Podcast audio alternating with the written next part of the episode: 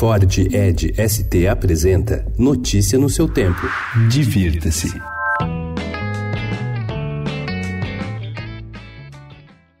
A primeira edição do Festival Mário de Andrade, a virada do livro, promove entre hoje e domingo 150 atividades gratuitas em diversos pontos de São Paulo que buscam incentivar o hábito da leitura. Na região central, entre a Biblioteca Mário de Andrade, a Praça das Artes e o Teatro Municipal, destaque ao Corredor do Livro, que abrigará tendas ao ar livre de grandes e pequenas editoras, livrarias, bancas e coletivos artísticos. Outro ponto forte do festival é a participação da atriz Fernanda Montenegro, que subirá ao palco do Teatro Municipal Municipal no domingo para falar sobre seu livro de memórias, Prólogo, Ato, Epílogo.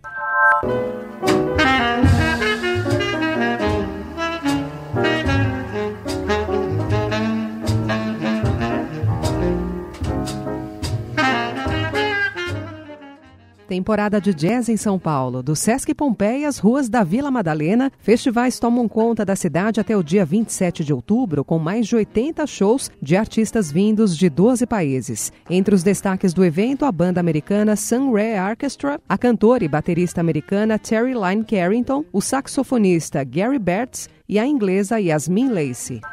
A 25ª edição do Restaurant Week começa hoje e segue até o dia 27 de outubro, em mais de 200 endereços da capital paulista. Vale lembrar que cada refeição será crescido um real para ação social. A novidade da temporada são as categorias Menu Plus e Burger Gourmet. Mais informações no site restauranteweek.com.br. Is it just me? Or is it getting crazier out there?